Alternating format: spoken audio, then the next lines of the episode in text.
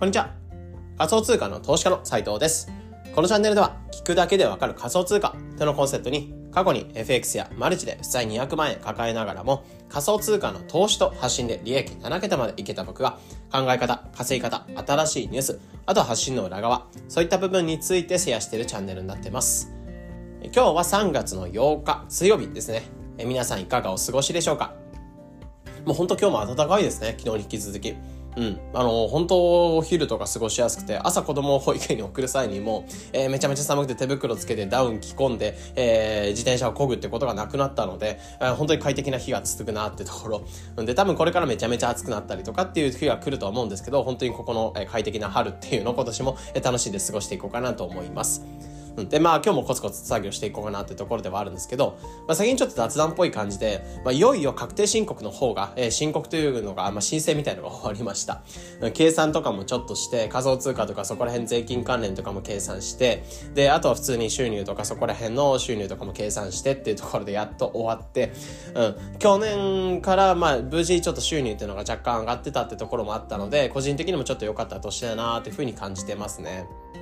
うんえー、なので本当フリーランスの方とかは確定申告自分でやらなきゃいけない。まあ、税理士の方とかに、えー、お願いされる方もいると思うんですけど、えー、なんだ、そこまで税理士にお願いするまで複雑でもないし、えー、でもまあ自分でやるのも、えー、まあ自分でやんなきゃなって方とかは本当大変だと思うんですけど、まあ結構、なんですかね、やってしまえば結構集中して終わってしまえば、やってしまえば確定申告ってパパッと終わるんですけど、やっぱあれだけ集中してやる実感がなかなか取るというか、取るのがめんどくさいみたいなのがあったりするかなと思うので、えー、まあ申告本当期限とか間もなく迫ってたりするので気をつけて進めていきましょう。で、今日のテーマとしては、まず内容の方入っていこうかなと思うんですけど、今日のテーマとしては、10日で20万円。コミュニティ公開で気をつけたことっていうところで、えー、先日、えー、僕自身、サイトディファイ寺子屋っていう、まあ、SDT っていう新しくコミュニティっていうのをローンチさせていただきました。で、それが、えー、2月の27日に公開したので、で、それから約10日ぐらい、今日10日ぐらい経ったんですけど、そこで売り上げっていうのが20万円ぐらい経ちました。まあ、20万円ぐらい、20万以上、まあ、大体1イーサくらいですね。えー、くらいが、まあ、売り上げとして立ちましたよって話で、まあ、今日に関してはそこに関して、まあ、そこのローンチにあたって、えー、ローンチするまでに気をつけてきたことみたいなところを話していこうかなと思います。えなので、例えば、またでも今、アフィリエイトとかもちろんそうですし、フォロワーさんっていうのを集めていって、え自社商品っていうのを販売していくのももちろんだと思うんですけど、えプラスアルファコミュニティとかも運営してみたいなっていう方向け、えそういった方向けに、えちょっと一つ話の方、まあ、シェアしていく、まあ、シェアしていくというか、コミュニティ公開で、えー、コミュニティ作る、コミュニティ作りみたいなところの、まあ、気をつける点みたいなところで、一つ参考にしていただければと思います。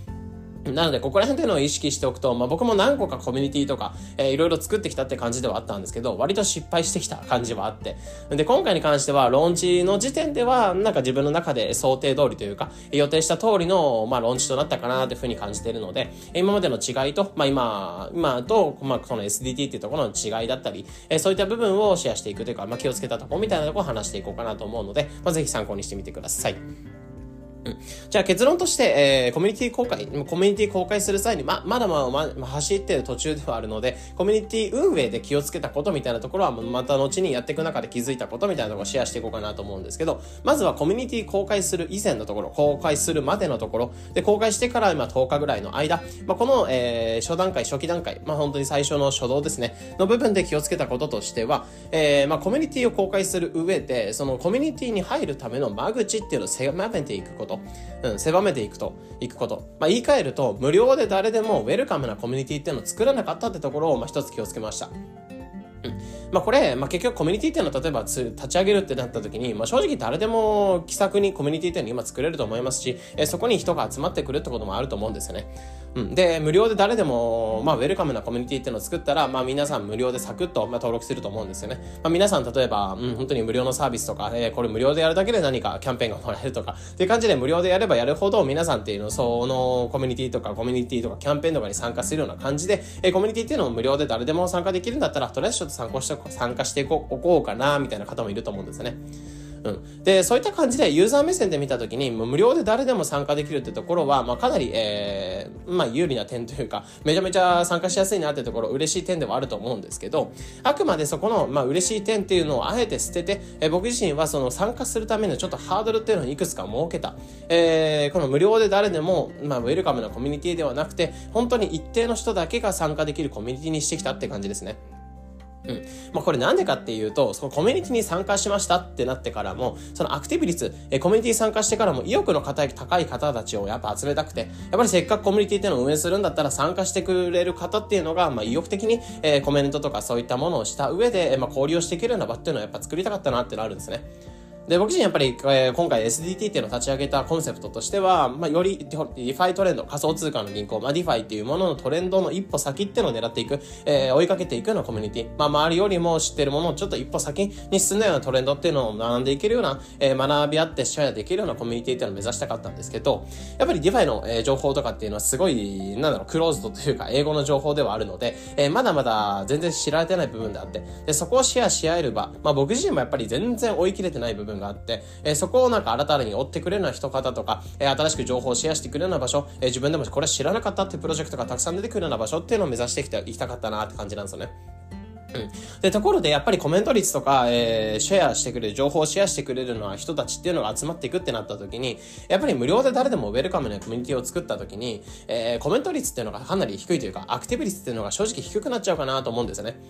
うん。まあ、なので本当に意欲の硬い高い方たち、えー、 DeFi に対して学んでいきたい、トレンドを追って追っかけていきたい、追っかけた上で収入を増やしていきたいって方、まあ、意欲の高い方たちがやっぱ集めた、集まってほしいかなってところはあって、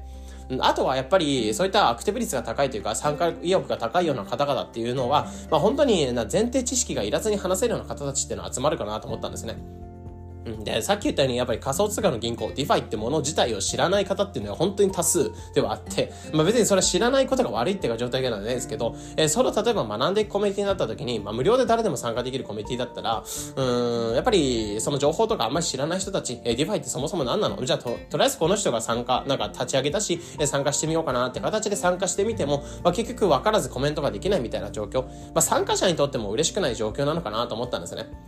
うん、なのでやっぱり前提知識がなく、 DeFi っていうものを、まず仮想通貨の銀行でこうこうこういうもので、みたいなもので話す前提知識がなくて、え DeFi 新しいものがこういうものが出ました。えこういう感じで取引ができますよ、みたいな感じで話せて、えやっぱりコミュニケーションコストっていうのを落とした上で、え情報をシェアして、し合えるようなコミュニティっていうのは欲しかったなって感じなんですよね。なので僕ら、僕としてもコミュニティ運営者としてもアクティブ率を高めたかったっていう、意欲の方高い方たちを集めたかっていうのもありますし、ユーザー目線で見た時も、やっぱり、えー、そういった一定期間とか間口が狭いところで、ああえて狭めて、えー、誰でも参加できないところにすることで、えー、逆にそこから参加してくださった方、えー、っていうのが、まあ、よりアクティブ率に、しかも前提知識なしに、えー、情報、有益情報が飛び交うようなコミュニティというのを目指し方が、目指したかった。まあ、そういったところで、あえて間口を狭めた、えー、誰でも参加できないコミュニティっていうのを誰でも参加参加できないっていうのはコミュニティを選んだ、まあ、作ってきたって感じですね。ローティローンチする上で、えー、そこを気をつけたって感じでした。うん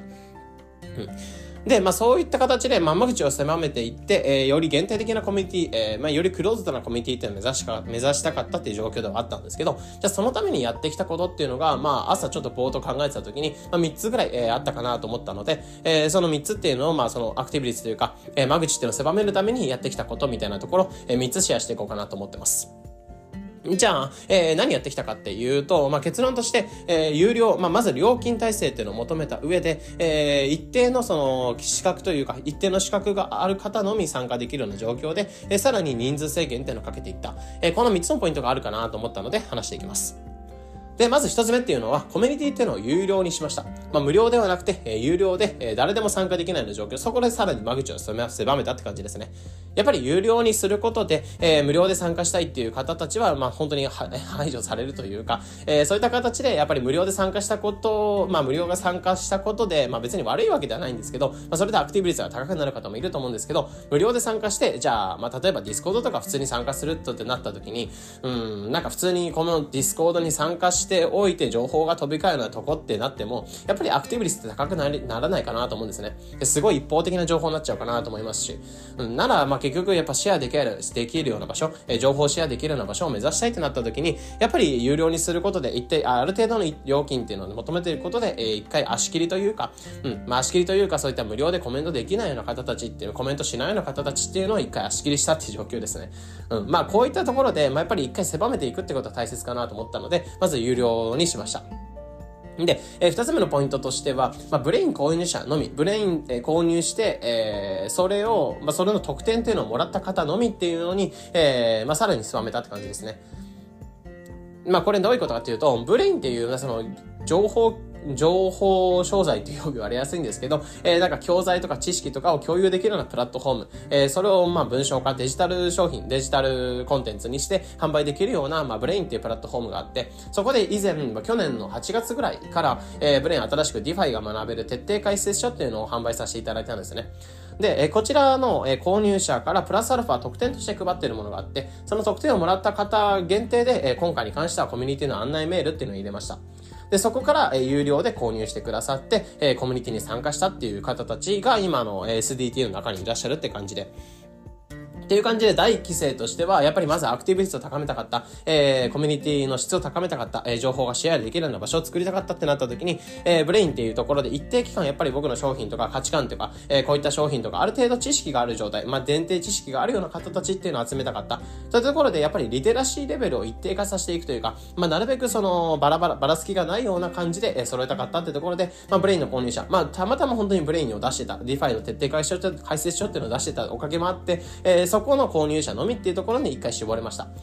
え、ってところで2つ目のポイントとしては、まず Brain の購入者の特典、えー、そういった方を、まあ、そういうものをもらった方のみ、えー、一定の料金とか払っておいて、ある程度知識がついたような状態の方たちを集めたっていう感じですね。で、3つ目としては、人数制限っていうのを設けていった。まあ、ここに関しては超スモールコミュニティでやりたいですってことを改め、あらかじめ言っといたんですよね。なので、まあ、めちゃめちゃ人数をあの集めないですよっていうことを言って、えむしろそういった人数制限を設けていくっていうことがあったことで、え、やっぱり、まあ、需要とか需要喚起ができたかなと思って、うん。やっぱり、なんだろう、さらに狭まってる、まあ、 Brain 購入者という形で、まあ、有料で狭まってますし、えさらに Brain 購入者って形でさらにクローズドになってますし、で、そこの時点で人数制限を狭めることで、え、さらに、まあ、その、口を本当に、えー、まあ、本当に小さいホースのような感じで、えー、口を狭めたっていう状況ではありました。うん。で、こういった人数制限に関してはプラスアルファの事項ではあるかなと思うんですけど、やっぱこういった限定的な感じのコミュニティにしていくことで、まあ最初は本当に10人、今コミュニティで集まってくださってるのが10人ぐらいの、えコミュニティになってるんですけど、えその10人っていうのが全員アクティブに動いてくれるコメントしてくれるのコミュニティっていうのを目指したいってところはあったので、で、最初はやっぱり何千人とか何百人のコミュニティ僕自身が運営できる自信が正直なかったので、えー、そういったところもあって、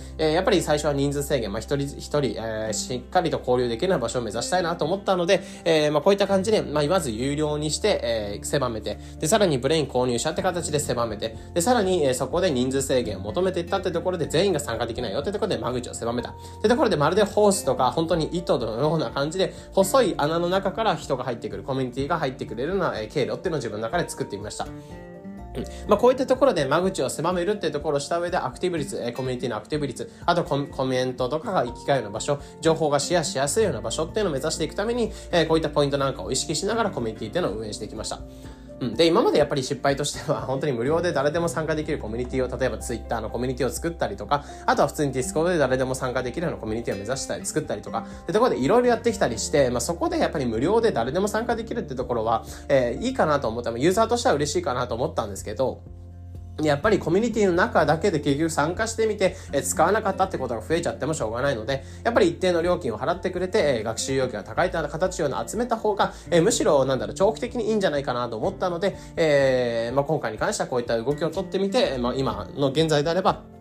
ローンチから10日で20万ぐらい集まりましたって話ではあったので、えー、今回に関してはコミュニティ運営とか、えー、していくというか、ローンチしていく上での気をつけたことみたいなところをシェアさせていただいたので、まあ、これからコミュニティ作ってみたいとか、えー、やっぱこれからコミュニティ作ってみたいとか、自分の中で情報シェアできるような場所を作っていきたい。えー、そういった方も一つ参考になれば嬉しいです。で、また、えー、そういったコミュニティを作った上で、まあ、有料にしていくってことは別に全てではないんですけど、まあ、そこで有料にしたことで売り上げを作っていって、で、その売り上げっていうものを再度何かに、えー、還元していくってこともできるかなと思うので、済的な還元にもつながってくるかなと思うので、えー、今回に関してはそういった、なんだろう、コミュニティ、まあそういった還元とか作っていく、まあ好条件を作っていくためのコミュニティ運営ってところで、まあ今回に関しては気をつけたことをシェアさせていただいたので、えー、参考になれば嬉しいです。えー、このような形でこのチャンネルでは仮想通貨だったり発信についてできるだけ分かりやすくお伝えしています。日々の情報収集やトレードにお役立てください。というところで本日の配信これで以上になります。良い一日を